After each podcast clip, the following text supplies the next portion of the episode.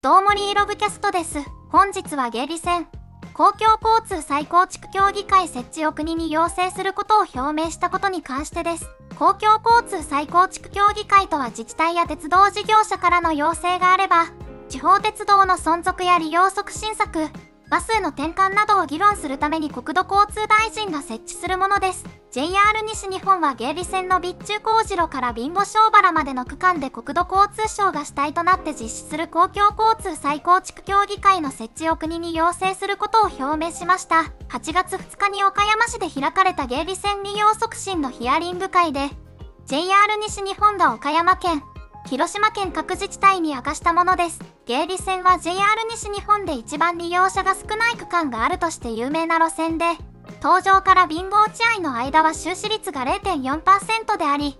100円稼ぐために必要な金額である営業係数が24,516円かかると発表していました。JR 西日本は速やかに議論を進めたいとしているが岡山県と広島県はまだ利用促進を進めていくべきだと深い溝が発生していると見られています。リーロブキャスト運営としての考えでは、広島県や岡山県はコロナの赤字で、山陽新幹線などの収益が落ちたことに対して触れてはいるものの、芸備線の利用者が根本的に少ない状態で何十年も放置されていたことがそもそもの問題なのではないかと考えています。早めに結論を出すことが自治体、JR 両社から見てより良い結果につながっていくのだと思います。次のニュースです。JR 西日本は Android、iOS 向けにモバイルイコカのサービスを開始したことを発表しました。Android は2023年3月22日、iOS は6月28日からサービスを開始しました。JR 西日本区間の大学生向け以上の定期が購入できる機能などがついており便利に使用することができます。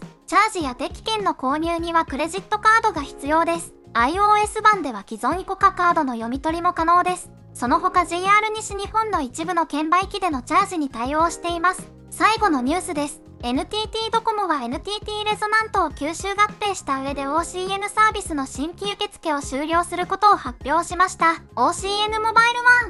1 050プラス OCN モバイル D OCN モバイルエントリー D は6月28日中 OCN フォードコモ光 OCN 光は6月30日に新規受付を終了しました。なお OCN フォードコモ光、OCN 光の代替としてドコモ光タイプ E に OCN インターネットが追加されております。以上リーログキャストでした。